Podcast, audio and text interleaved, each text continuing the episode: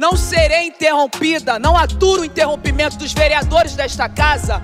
Não aturarei de um cidadão que vem aqui e não sabe ouvir a posição de uma mulher eleita, presidente da Comissão da Mulher dessa casa. Mulheres aproveitam a quarentena para reconstruir a própria autoestima. Segundo especialistas, a dica para não surtar é usar esse período de isolamento social imposto pela pandemia do novo coronavírus para buscar o autoconhecimento. E tudo indica que para muitas mulheres essa mensagem refletiu na estética, com a aceitação e redescoberta de suas raízes. As raízes crespas, onduladas e encaracoladas estão sendo liberadas para crescerem sem o famoso formol. Se em 2013 o assunto mais dito no mundo da beleza era a inovadora escova japonesa que alinhava todos os fios com um alisamento quase perfeito, em 2020 o assunto do momento é transição capilar.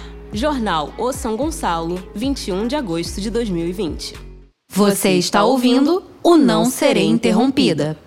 Um podcast que vai mobilizar diferentes gerações de intelectuais e ativistas. E articular uma rede representativa, onde a voz das mulheres negras é a ferramenta principal no processo de transformação social. Eu sou a Thay, doutorando em educação, desde sempre trabalhando com educação antirracista e movimento negro, e me afirmando enquanto uma intelectual negra e na pista. E eu, a Fefa, uma preta enrolada historiadora, produtora, comunicadora e a dona da voz aqui na Nua Podcasts. Para uma experiência ainda mais completa do Não Ser Interrompida, segue lá a gente no Instagram, arroba Taicelima, arroba Preta da Voz e arroba Nua Podcasts, com S no final. E se você gostar desse episódio, indica para mais uma pessoa e nos ajuda a aumentar ainda mais essa rede de mulheres negras reeducando a sociedade. Vocês me disseram que não poderiam me contratar. Porque minha aparência divergia do padrão.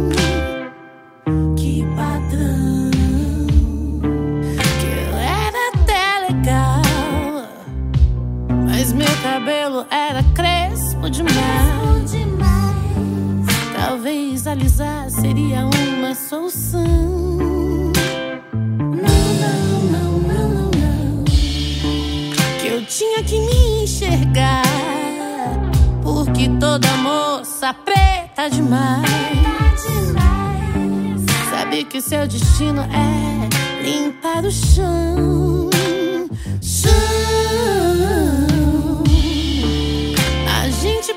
Se pegar, mas ó, você cria expectativa demais. Além do mais, eu amo a pele do cabelo bom.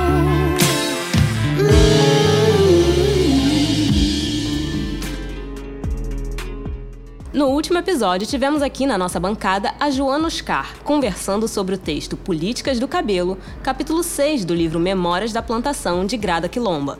A gente aprendeu muita coisa com esse debate, e a Thay fez uma postagem no Instagram que resumiu muito bem tudo isso. Corre lá no Instagram dela, arroba para ter acesso a esse conteúdo. Uma das questões que aprendemos foi que o cabelo crespo é um ato político poderoso, e é sobre isso que nós vamos conversar nesse, que é o último episódio do especial Cabelos em Movimentos. Então, Thay, quem são as intelectuais negras do programa de hoje? Sendo entrevistada, a gente vai poder ouvir hoje a Luana Teófilo. Ela é bacharel em Direito pela Universidade Mackenzie e mestre em Linguística pela Universidade Sorbonne, além de ser influencer, empresária e ativista do movimento negro. Em 2016, ela criou o painel BAP, primeiro painel de consumidores especializado no público afro-brasileiro. Para as reflexões, as intelectuais que a gente leu e vai conversar aqui, são Larissa Gomes, com o texto Estéticas em Transformação: A experiência de mulheres negras na transição capilar em grupos virtuais. Angélica de Souza, Publicidade Tombamento, Expressões da Geração Tombamento, em anúncios contraintuitivos para o empoderamento de negras e negros brasileiros. Esse artigo foi em parceria com Leandro, Leonardo Batista e Francisco Leite. E o meu texto, em parceria com Amilcar Pereira, Performance e Estética nas Lutas do Movimento Negro Brasileiro para Reeducar a Sociedade. Todos os links vão estar disponíveis na página Nua Podcast. Então corre lá e dá uma lida para se aprofundar um pouco melhor nesse tema. E aqui na nossa bancada, a gente tem a presença ilustríssima da Juliana Santana, também conhecida como Bad Santana lá no Instagram. Se apresenta para os nossos ouvintes, Ju. Oi, gente.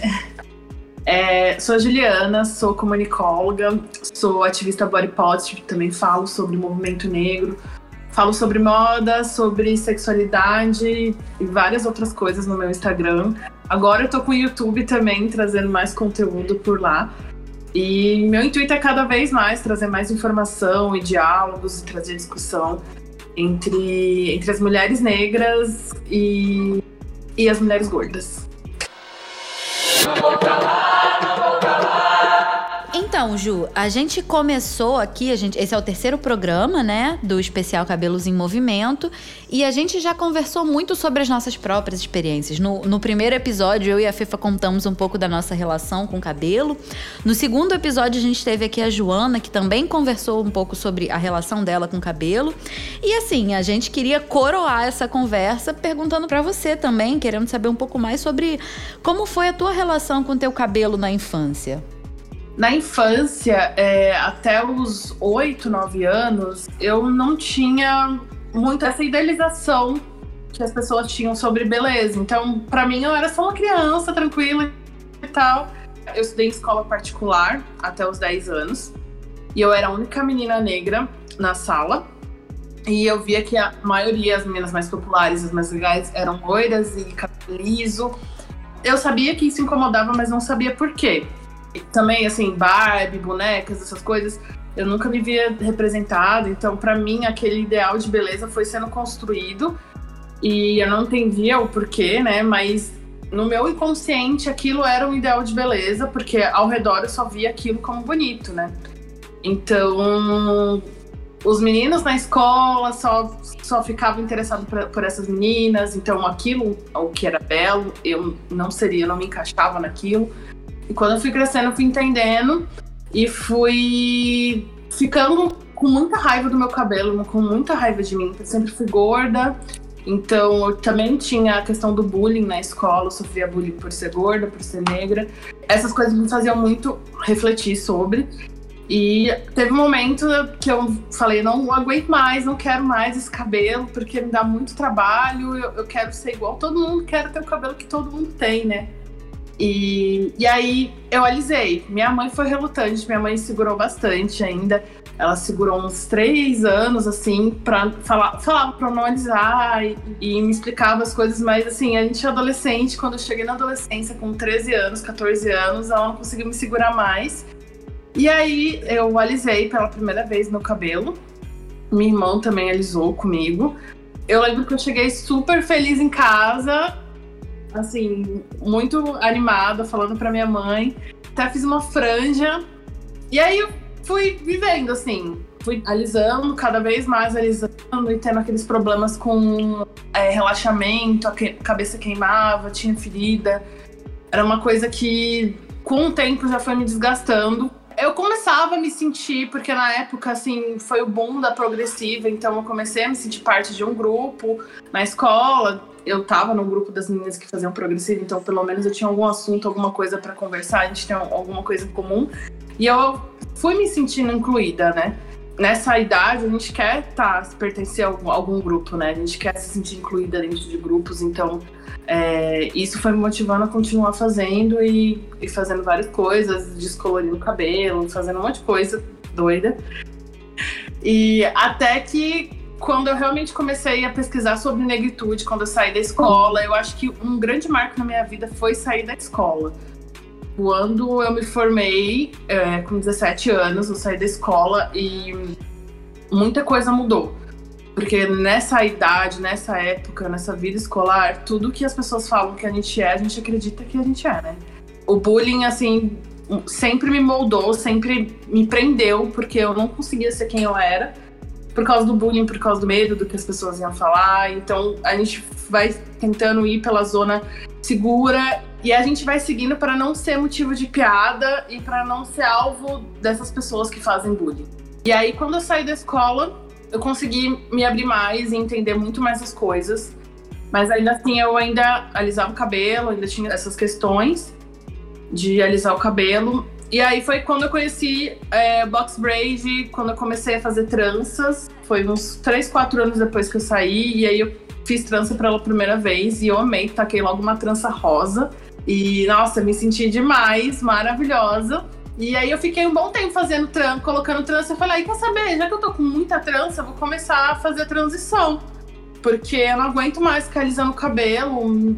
É, é muito ruim, sabe? Tipo, me prende, me, me faz mal. E assim, eu lembro uma vez, logo quando eu, eu, saí da escola, eu passei as férias no Rio de Janeiro, a primeira vez que eu passei as férias sozinha, sem meus pais. Eu fui no Rio, eu via que na escola as meninas tinham muito cabelo cacheado e eu fiquei assim, como assim?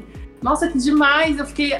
Aquilo que me chamou mais atenção foi ver tantas meninas na escola com cabelo cacheado e aquilo ali meio que me abriu assim o olho, sabe? Tipo, alguma coisa tá acontecendo, tem alguma coisa aí. E eu quero entender o que tá acontecendo, sabe? Porque não aguento mais ficar com esse cabelo sendo. A gente meio que se torna é, refém disso, sabe? Refém do alisamento. A gente tem que ir lá, tá fazendo toda vez, uma vez por mês, tá fazendo isso e acabando com o nosso cabelo. Meu cabelo era super cheio. Eu via minhas fotos quando eu era mais nova.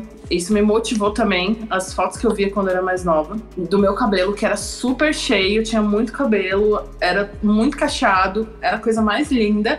Isso também me motivou a começar a transição, sabe? Ficar olhando assim as, as fotos de como era o meu cabelo antes, eu ficava pensando, gente, se eu nunca tivesse alisado, como seria o meu cabelo agora? Olhar eu mesma, assim, mais nova, com um cabelo maravilhoso, isso também me motivou bastante, sabe? É engraçado que a gente é mandado para a escola para ser quem a gente deveria ser, né? Essa é a ideia da sociedade. Mas na verdade, com as crianças negras, o que acontece é um processo de apagar-se dentro da escola, né? Eu lembro que uma coisa que me marcava muito na, na escola era que eu me sentia encardida. Porque eu não sou uma mulher negra de pele escura, eu sou uma mulher negra de pele clara. Eu não sabia que eu descobri tarde que eu era uma menina negra, né? Não foi na escola, mas isso é uma coisa que sempre aconteceu. Eu olhava esse grupinho das meninas que eram legais e bonitas e populares na escola e eu identificava que elas eram brancas e tinham cabelo liso, loiro, ou então cabelo liso preto, mas muito liso, e que eu era muito fora desse padrão que, que eram magras também, né? Também tem essa questão. E eu era bem fora desse padrão. E eu lembro que na minha cabeça eu só achava isso, eu sentia sempre que eu era encardida. Então, se eu ia usar um batom, eu achava que o batom não ficava bom porque eu era encardida, não era branco o suficiente para aquela cor de batom.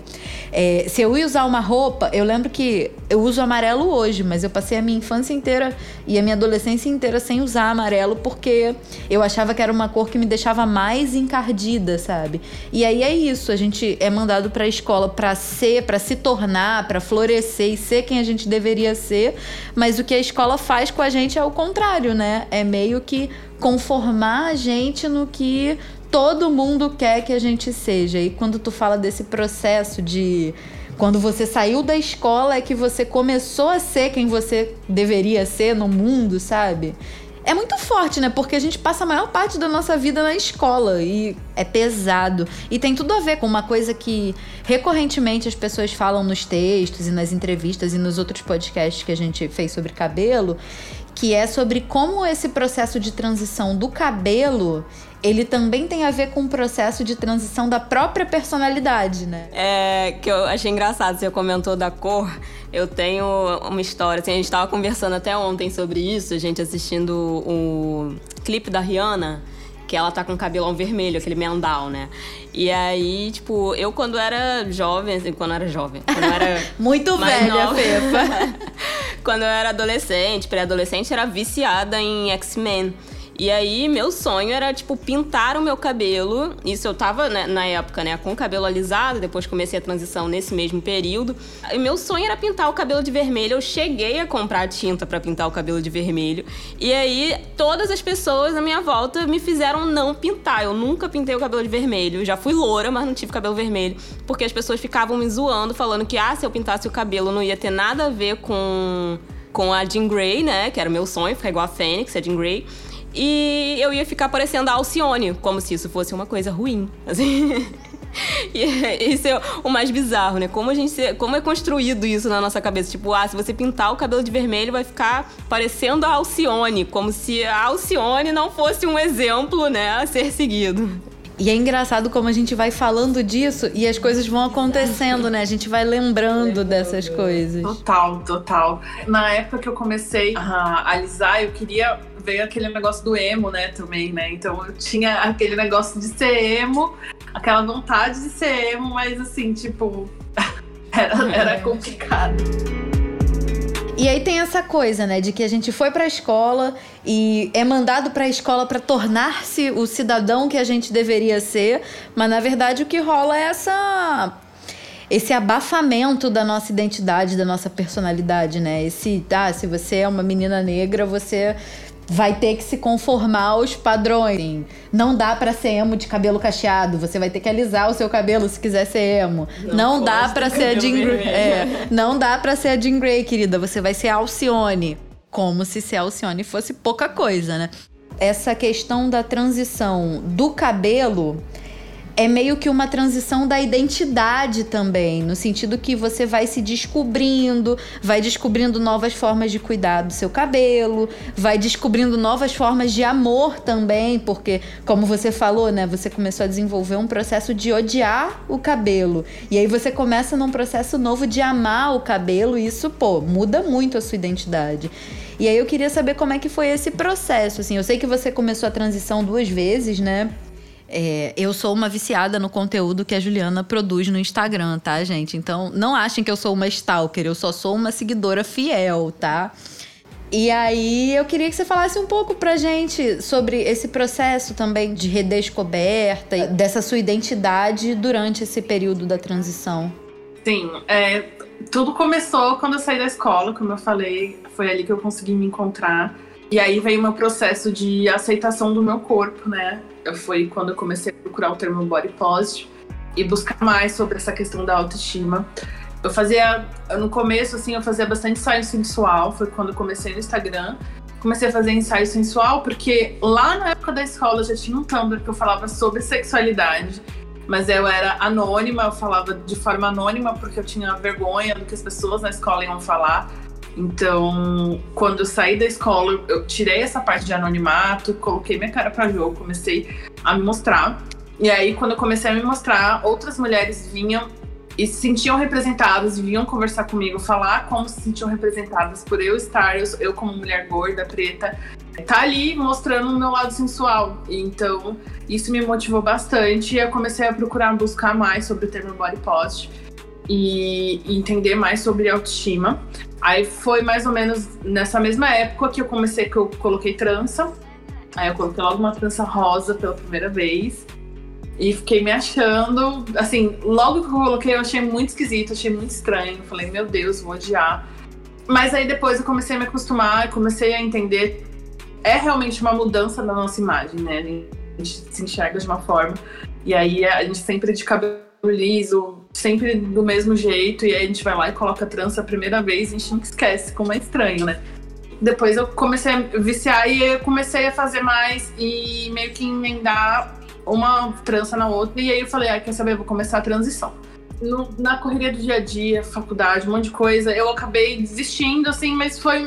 Desistiram por preguiça mesmo, assim, tipo, por falta de sei lá, ah, tá, é muito mais fácil porque eu tenho uma minha amiga da minha mãe, é, cabeleireira, tipo, na rua de cima de casa, e é muito mais fácil eu ir lá e, fa e falar pra ela. Vem aqui, faz o que você quiser no meu cabelo, e aí isso fico lá uma hora e, e eu não tenho mais trabalho nenhum. Para mim era muito cômodo e muito fácil, muito prático continuar alisando o cabelo. E acabei que eu voltei a alisar. Mas aí eu comecei é, a entrar mais e engajar mais nesse processo do body positive, do, do auto-amor e do autoestima. E aí entrei também falando sobre. Comecei a pesquisar mais sobre negritude, que eu era assim, meio que veio. Primeiro veio essa questão do corpo gordo. É, e aí depois eu comecei a pesquisar mais sobre a negritude. E comecei a me sentir mais representada por mulheres pretas e gordas. Antes eu via muitas mulheres gordas. Primeiro era só gordas e a gente só via mulheres brancas gordas, né? Não tinha discurso de mulheres pretas falando sobre o, o body positive, sobre a aceitação do corpo. Então eu entendi isso e, e comecei a buscar isso também e tentar unir as duas coisas juntas. Quando eu comecei a pesquisar, eu entendi a questão do cabelo, entendi tudo que envolvia, porque eu achava que era algo, assim, tipo uma imposição eu ter que fazer transição. E eu acho que a gente também tem que pensar por esse lado. A gente não pode se impor a nada. Eu acho que tudo vem no momento certo. O meu momento certo chegou agora. Eu coloquei trança no começo do ano. E aí eu tirei. Eu fiquei triste porque assim, eu coloquei twist e o twist não segurava no meu cabelo porque escorregava, porque ele era muito, ele muito liso. E essa foi uma das questões que eu falei assim, tá na hora, sabe? Eu não quero mais isso para mim. Olhando muitas minhas fotos de quando eu era pequena, de três em três meses, lá em casa a gente pega um balde de fotos, uma caixa gigante de fotos. E a gente começa a ver as fotos e lembrar das coisas juntos. E aí, eu vendo minhas fotos, eu sempre, assim, eu ficava chocada, porque eu, pequenininha, me achava enorme, muito gorda, me achava, achava meu cabelo horrível olhando minhas fotos de pequena, falo, meu Deus, eu quero ter um igual a mim. Eu era muito fofa, muito linda.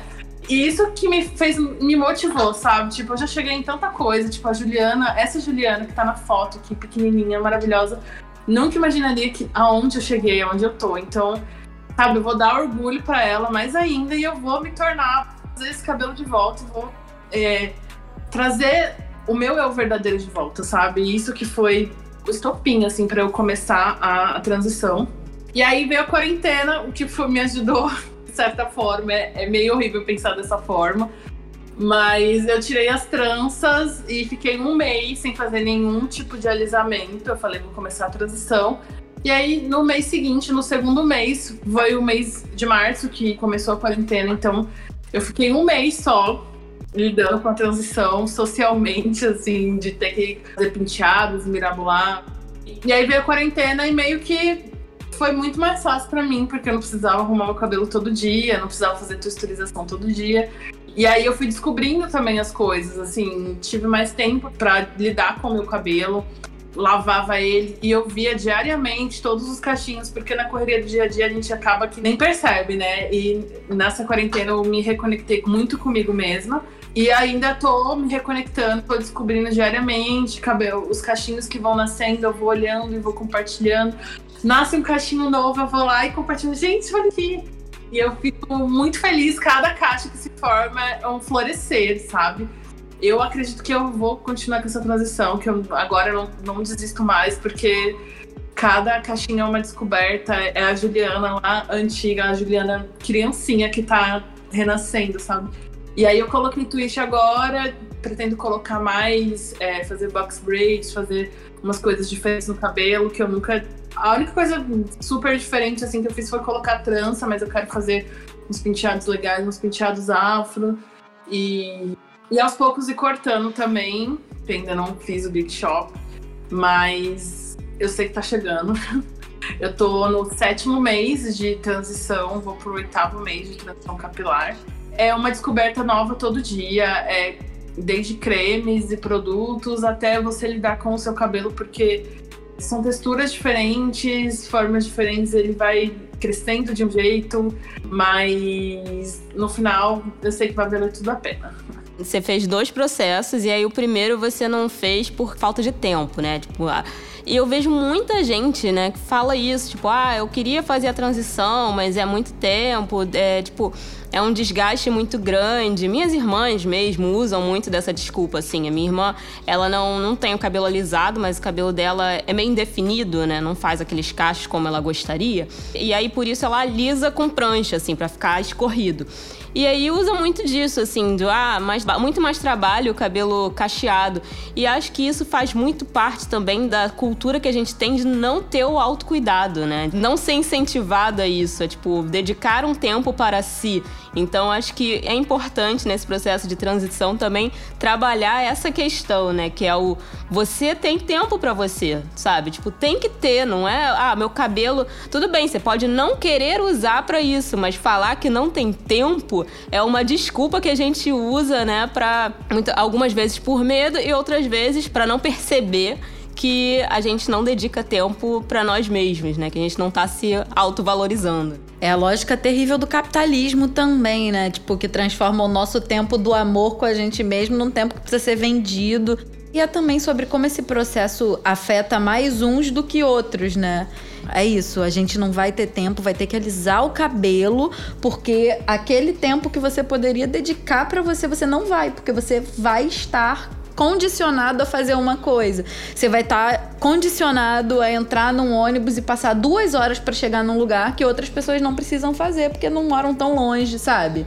Eu fico pensando nisso, né? Sobre é, que você falou assim: ah, a quarentena me ajudou, que horrível falar isso, mas não sei o quê. Mas é pensar nisso, assim, quais são as realidades que estão sendo radicalmente transformadas por isso, né? É óbvio, a gente tem que entender, e eu acho que todo mundo precisa entender que não é todo mundo que tem o privilégio de estar de quarentena e tem toda essa questão, assim.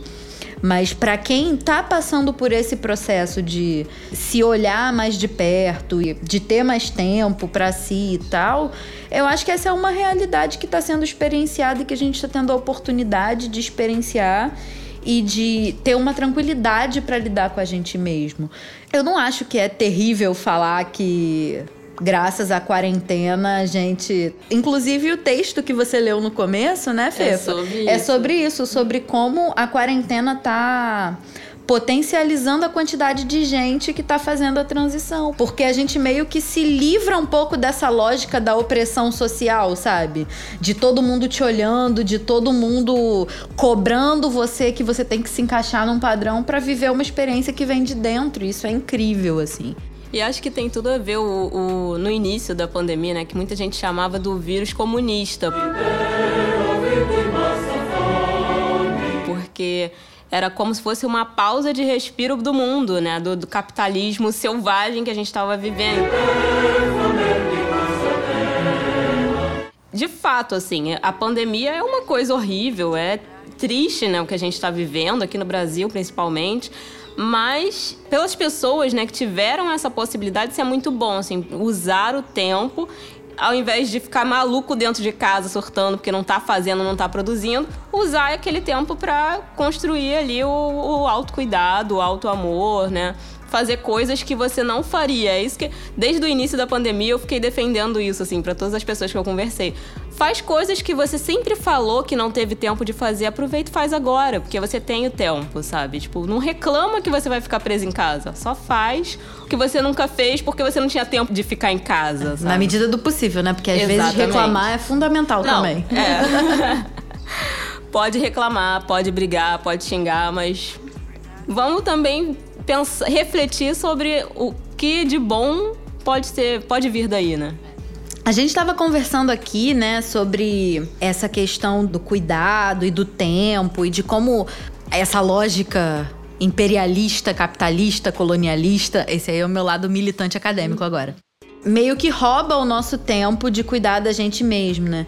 Mas tem uma outra questão também, que é a questão do conhecimento dessas tecnologias de cuidado, né?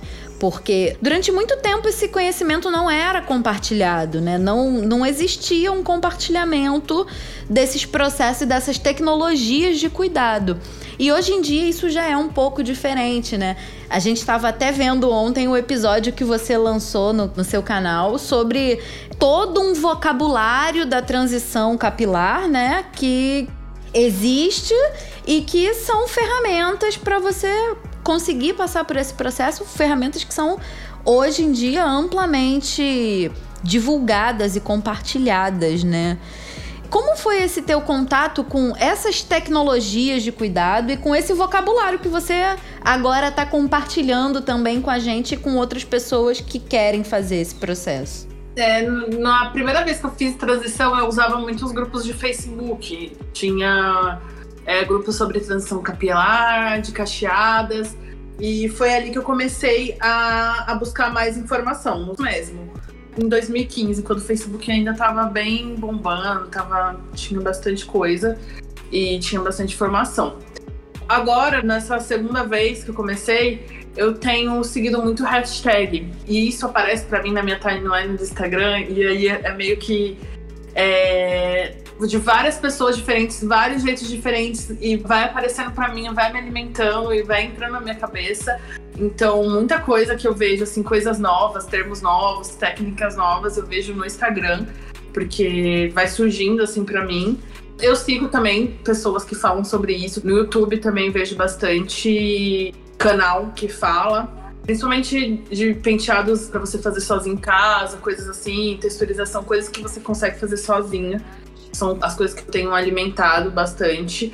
Eu sigo muito a Jaci, Jaci Julie, perfeita. Tentei fazer twist sozinha. Eu ia fazer twist sozinha, mas segui todos os, os conteúdos dela, todos os, os, vídeos, sempre tentando fazer, buscando bastante.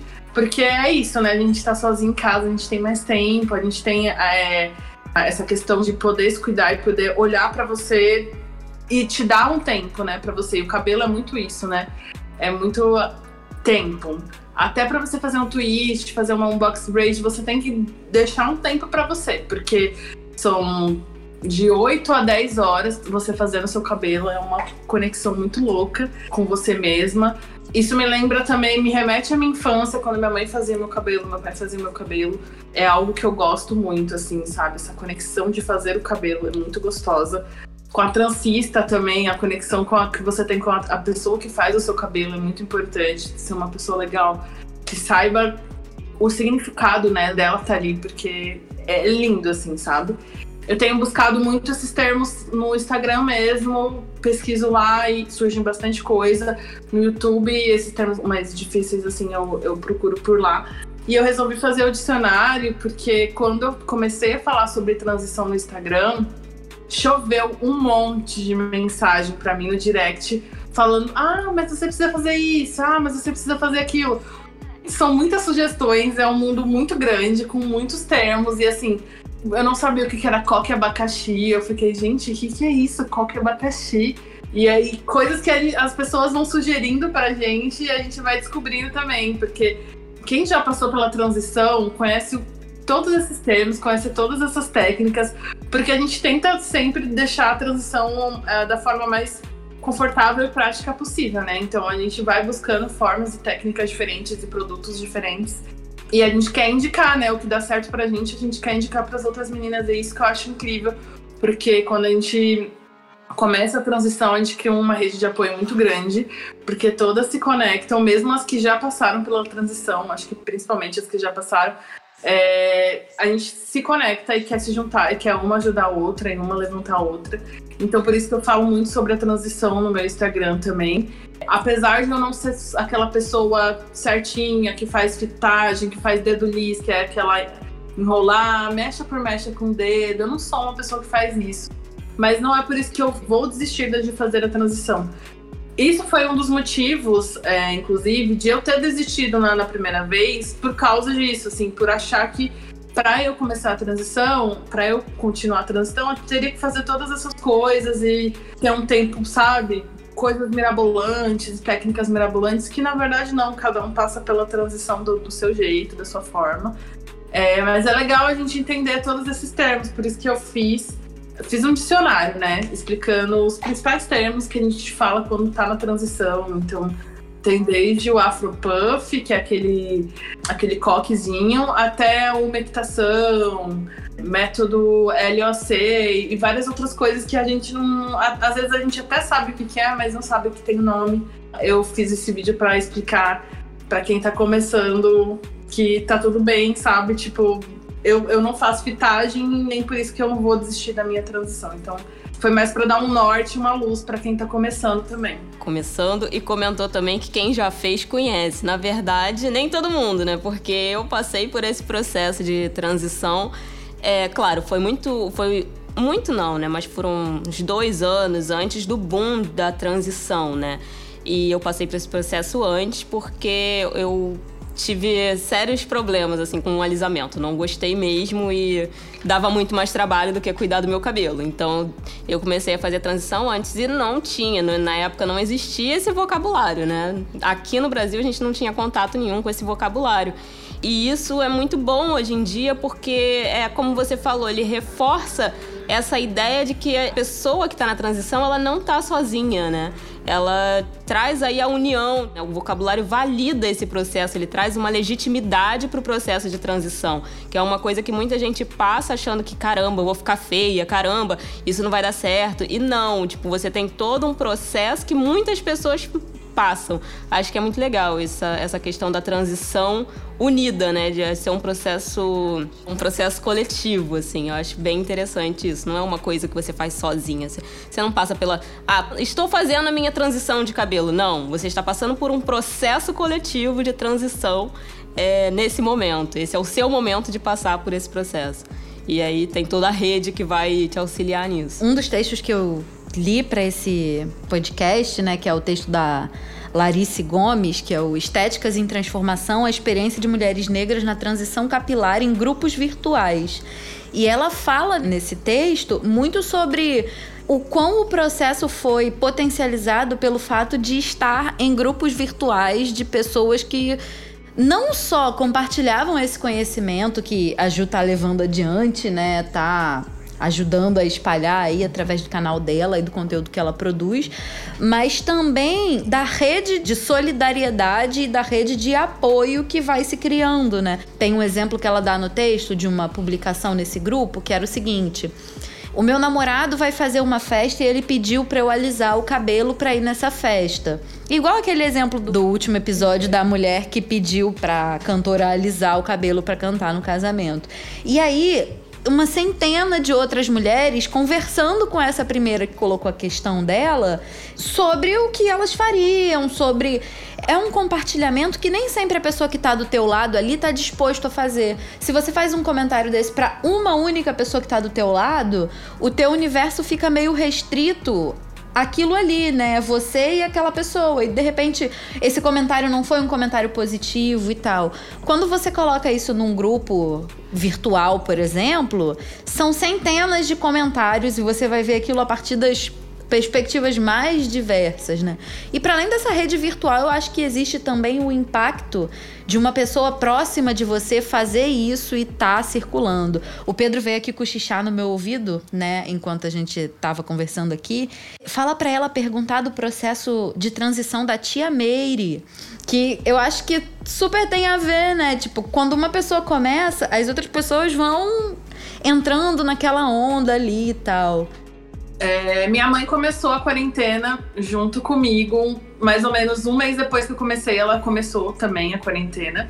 E o legal é que a gente nunca tinha conversado sobre realmente fazer a transição capilar, mas ela simplesmente decidiu, e eu acredito que sim, foi por eu ter começado também. A gente já tinha discutido algumas vezes, eu já discuti sobre o meu arrependimento de ter alisado, já, já falei para ela, mãe, por que, que você não me amarrou? Eu sei que você tinha falado que não era para fazer, você tinha que ter me amarrado. Porque adolescente é fogo, sabe? E ela também começou a alisar na mesma época que eu comecei a alisar, entendeu? Então eu acho que foi o processo para ela foi igual o processo para mim, sabe? A gente começou a alisar na mesma época, fazia geralmente fazia o cabelo até junto, ia no salão junto para fazer. E aí chegou a uma hora que eu parei e ela realmente parou, foi o tempo dela, ela não, não quer mais fazer. E ela tava louca para cortar o cabelo, ela fez o Big Shop antes de mim, ela já cortou, tirou as pontas lisas. E ela tá muito mais engajada até do que eu. E isso é uma conexão com ela mesma. Eu acredito que isso veio também porque as nossas mães, assim, elas meio que vivem pela gente durante uma grande parte da vida delas. E aí, quando elas vão ficando mais velhas, assim, e a gente sai de casa, elas meio que começam a olhar mais para elas. É, é, muito louco isso. Eu, eu, vejo minha mãe, assim, sendo mais vaidosa do que ela era, tipo, 15 anos atrás. E aí agora ela tem essa conexão com ela mesma, ela cuida do cabelo dela, ela passa as coisas. E antes ela não, não ia, ela só ia no salão uma vez por semana, ia lá, fazia, gastava aquele tempo na correria e vivia pela gente. E hoje em dia ela tem se conectado mais com ela. E eu acho que é por isso que também veio no momento certo a transição capilar para ela. Calhou de eu estar fazendo também, e aí ela meio que deu aquela motivação a mais que ela precisava. Mas hoje ela tá, tá fazendo super engajada, tá fazendo tudo. Ai, que legal isso. Transição capilar um processo assim denominado por pessoas que decidem parar de fazer determinados procedimentos químicos, tais como relaxamentos, alisamentos ou escovas inteligentes com o objetivo de modificar o formato do fio de seu cabelo. Agora a gente vai ouvir um trecho da entrevista com a Luana Teófilo, que foi realizada em 2018, falando um pouco sobre a Revolução Crespa. Então, quando Minas Pretas passam a se amar, quando a gente se reconecta, quando a gente tem um chamado ancestral, aquilo muda a sociedade, muda em tudo. Muda a forma, o tipo de produto que vende. Olha no supermercado a quantidade de produto que tem, a ponto de ter poucos produtos para cabelo liso, real. Você vai no centro de São Paulo hoje, numa dessas perfumarias, cara, de verdade, você vai ter dificuldade de encontrar produtos para cabelo liso. Porque teve uma revolução. As empresas vieram e criaram os produtos porque tinha demanda. As minas pretas criaram a linguagem. Quando você vê agora tem os produtinhos lá, tem ah, maionese. Por quê? Porque minas pretas pegaram maionese Hellmann's e começaram a hidratar o cabelo com aquela maionese e aí as empresas copiaram a linguagem, copiaram a linguagem, copiaram a ação, aproveitaram esse boom para criar mais produtos. Aí, nessa situação, o que, que você tem? Então, porque uma mulher preta se amou, mudou o mercado, mudou a forma como você apresenta os produtos, a linguagem. Mais pessoas pretas foram trabalhar nas empresas, porque as empresas não tinham. Mais é, influenciadoras pretas, que é um trabalho, você ser um blogger, um vlogger, sei lá, é, são empregos. Então essas minas pretas, elas ganham dinheiro, elas ganham a vida delas, elas produzem conteúdo, produzem mídia. Então o Google, é, o ano passado ele falou que a, a maior revolução que teve no Brasil, a revolução chamada Crespo, mudou o Brasil. Muda, por exemplo, uma coisa que é pouco citada é a questão do alisamento em criança. Então tem uma queda no, na quantidade de alisamentos infantis. Cara, alisamento infantil é crime contra criança. Você não pode alisar o cabelo de criança. É proibido. É, isso dá problemas, inclusive psicológicos a absorção. Não é à toa que nós, mulheres pretas, temos tantos problemas emocionais. A gente estava sendo. É, alisando o cabelo na infância, você está absorvendo produtos tóxicos desde pequena, cara, principalmente antes da menstruação. É terrível. Então, nessa mobilização da mulher preta, fala, puta, eu não vou mais alisar o cabelo, vou usar meu cabelo preto, crespo, não vou mais alisar o cabelo da minha filha, não tem mais essa exigência, você está salvando crianças dessa intoxicação. Então, a Revolução do Crespo é a maior revolução que já teve no Brasil, nunca teve. Nenhum, nenhuma outra revolução trouxe tantos benefícios sociais como a revolução que as mulheres pretas protagonizaram. Então, a revolução estética é super importante. Por mais que as pessoas achem que ah, ela é fútil. Não, você sair com black power na rua não tem nada de futilidade. Bom, é, se a gente for pensar né, por essa fala da Luana sobre futilidade, de fato, não tem nada de futilidade. Aí a gente voltando num contexto histórico sobre cabelo e racismo no século XX, a gente percebe que nos anos 60 e 70 tivemos movimentos como o Black is Beautiful, que foi expresso aí principalmente pela palavra de ordem Black Power, dita pelo Stockley Carmichael enquanto líder estudantil e ela se tornou um marco, né, da Revolução Crespa e também do movimento negro, né? Então, assim, o contexto de você ter um Black Power na rua, de fato, não é nem um pouco fútil, na verdade é uma questão política, né? A Luana ela reforça essa ideia de que a estética é uma forma de revolução. A Grada Quilomba, no episódio anterior, né, que a gente discutiu o texto dela, ela dizia que ela dava essa ideia de que o o cabelo natural é um ato político poderoso. No meu artigo também, que eu escrevi em parceria com a Milker, eu vou falar sobre como essa narrativa estética, produzida pela população negra e pela juventude negra, sobretudo, na atualidade é extremamente potente porque ela é capaz de desfilar um discurso racial mesmo sem dizer uma palavra. Então, se você organiza o teu discurso estético a partir de um grupo, uma ancestralidade, uma marca específica, você está desfilando uma narrativa sem precisar falar. E o quanto isso é potente para tirar da invisibilidade um racismo que aqui no Brasil é isso, né? É um racismo não dito, um racismo do silêncio. Você chega só com a tua presença sem precisar fazer um discurso e você desestrutura a estabilidade desse espaço, né? Isso é muito potente para a luta antirracista a partir de uma coisa que geralmente é lida como uma futilidade, que é a estética. Eu imagino, né, que Muitas vezes, quando se pensa em produção de conteúdo, se você fala de um tema como esse, você é lida como fútil, quando na verdade você está fazendo um movimento, né? É uma frase que eu coloco muito assim na minha cabeça e eu falo muito para as pessoas é que o ato da gente se amar já é revolucionário, né? Só de a gente estar tá se amando e, e, mostrando esse orgulho que a gente tem, é, a gente está trazendo uma revolução, então mostrando que a gente é contra o padrão que colocaram na gente há muito tempo atrás. Então, criar conteúdo, mesmo que seja falando sobre maquiagem, sobre cabelo, sobre roupa, se você é uma pessoa que é fora do padrão e tá fazendo esse tipo de conteúdo, você já tá tornando isso uma forma, um ato político, sabe? Então, nunca vai ser fútil. Seus problemas, suas questões nunca vão ser só suas, vai ser de um coletivo, né? A gente vai falar sobre dores coletivas, sobre a, a solidão da mulher negra, que é uma coisa que eu sempre falo sempre que eu falo isso, é muita mensagem, é muita troca de experiências que a gente tem, muita troca.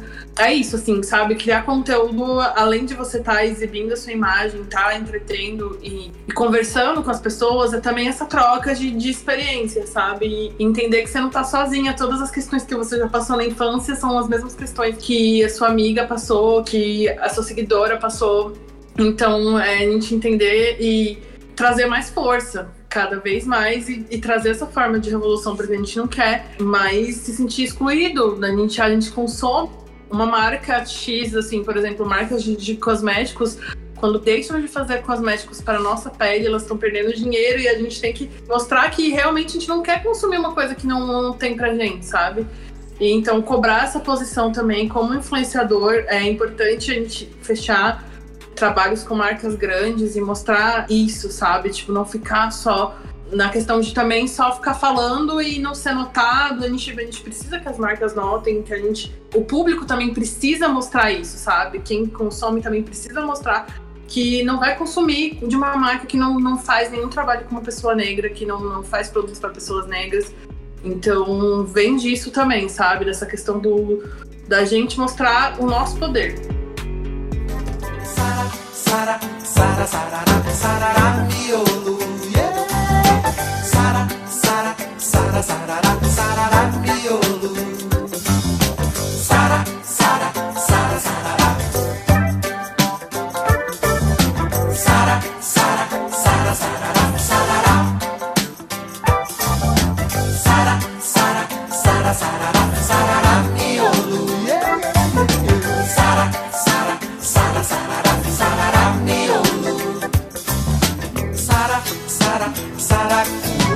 Dessa doença. Sara, Sara, Sara, cura dessa doença de branco, de querer cabelo liso, já tendo cabelo louco, cabelo duro é preciso, que é pra ser você crioulo.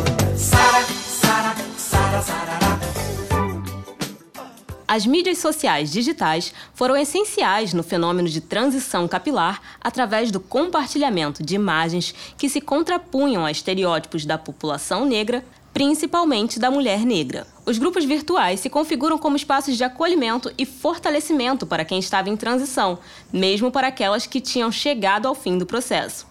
Além disso, as mídias sociais digitais geraram iniciativas focadas na recuperação e fortalecimento da autoimagem das pessoas negras ao romper com paradigmas racistas e devolvendo a humanidade em consonância com sua existência em um processo de identificação sustentado, sobretudo, por experiências compartilhadas que foram marcadas pelo racismo e o colonialismo. Agora a gente vai ouvir um trecho da entrevista em que a Luana mostra que nós, cacheadas e crespas, temos o poder real de mudar o mercado.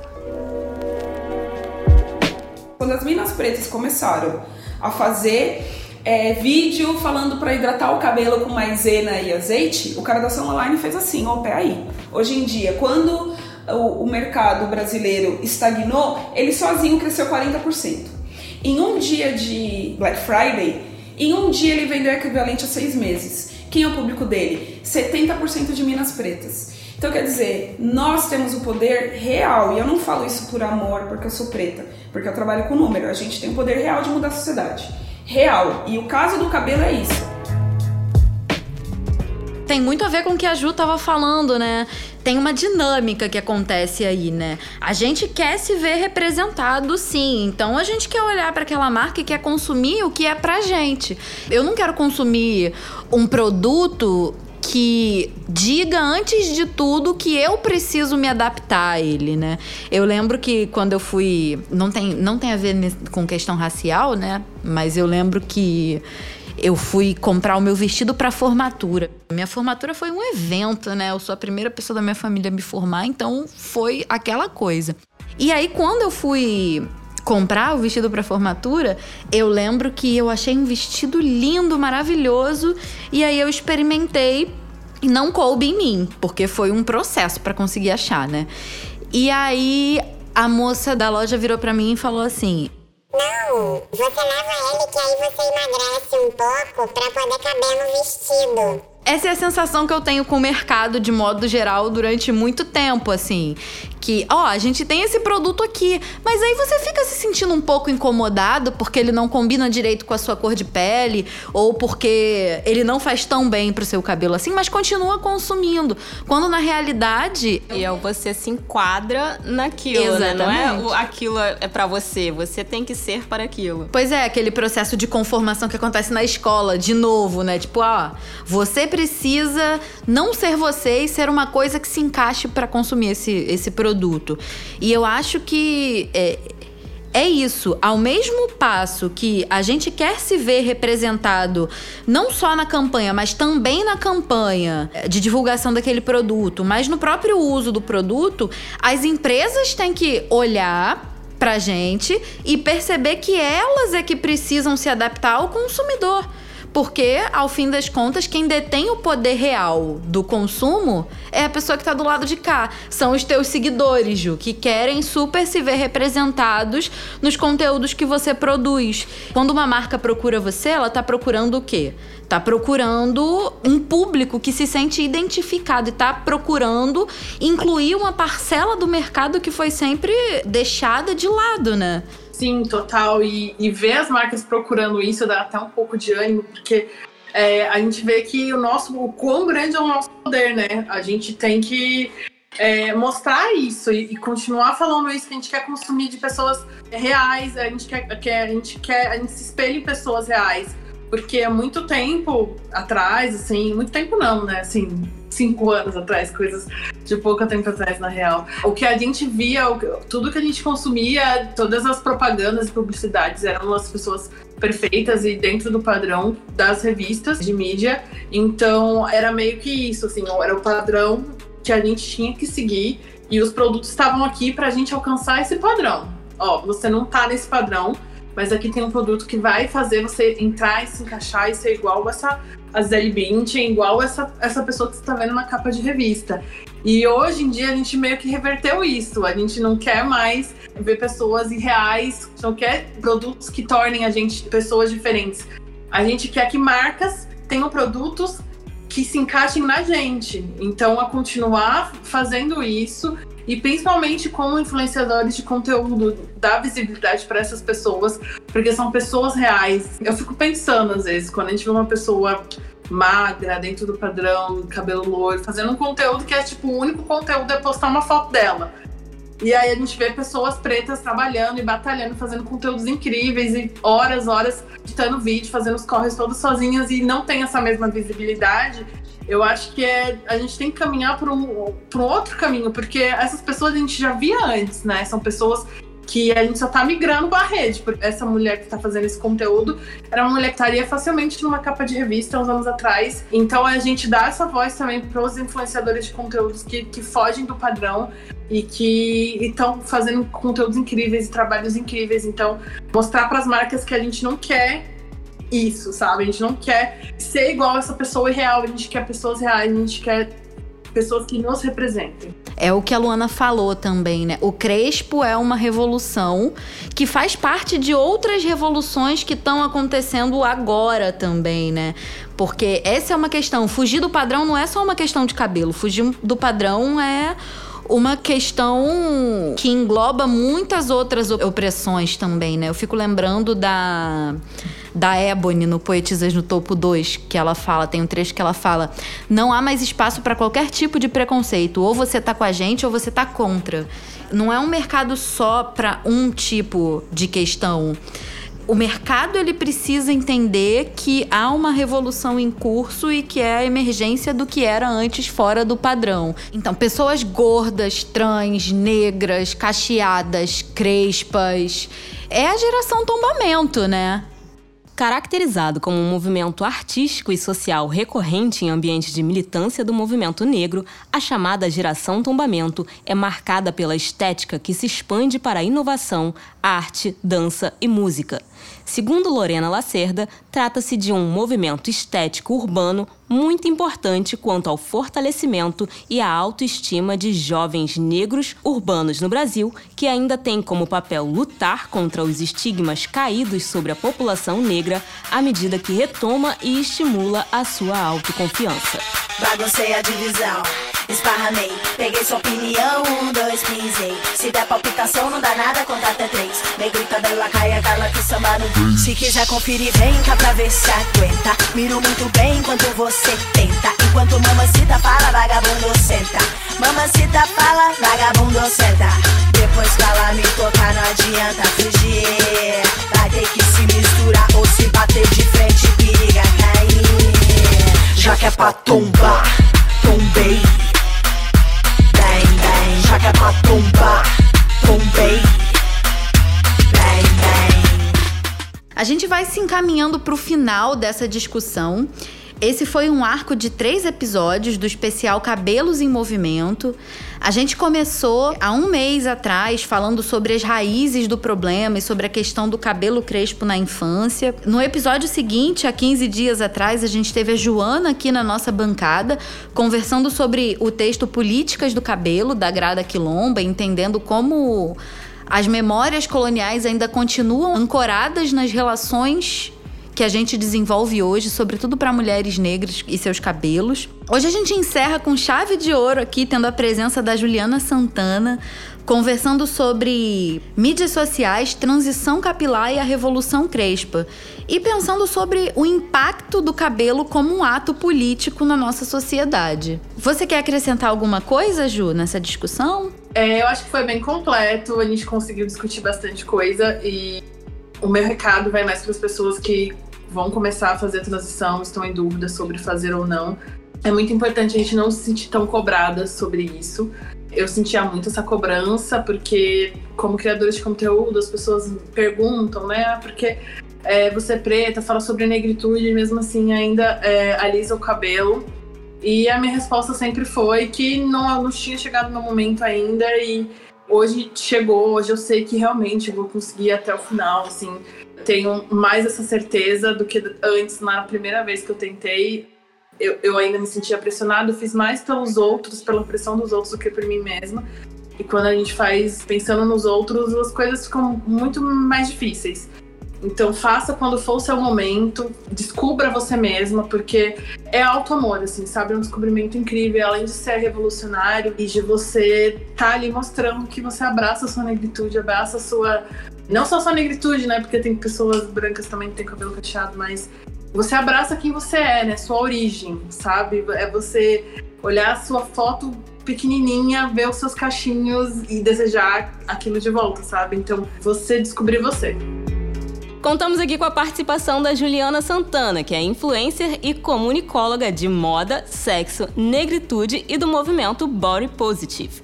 Conhecida também lá no Instagram como @betty_santana. Bom, eu vou aproveitar aqui e convidar você, Ju, quando você vier aqui pro Rio, quando a pandemia, né, der um intervalo aí pra gente viver, participar do meu projeto, do meu programa, que é o Preta Enrolada, que eu estreiei lá no meu IGTV da arroba Preta da Voz na semana passada. E lá a gente fala muito também sobre cabelo. E fica aí o convite para você vir participar de um e fazer alguma coisa aí no seu processo de transição. A gente fazer uma hidratação, uma equitação ou uma fitagem que você falou que nunca fez. A gente ia fazer aqui no dia que você vier. Nossa, com certeza. Tô assim, louca pra fazer alguma coisa no cabelo e com certeza eu topo super. Saudades do Rio, inclusive. No próximo episódio, a gente vai começar um arco novo falando sobre o movimento Eleições Antirracistas.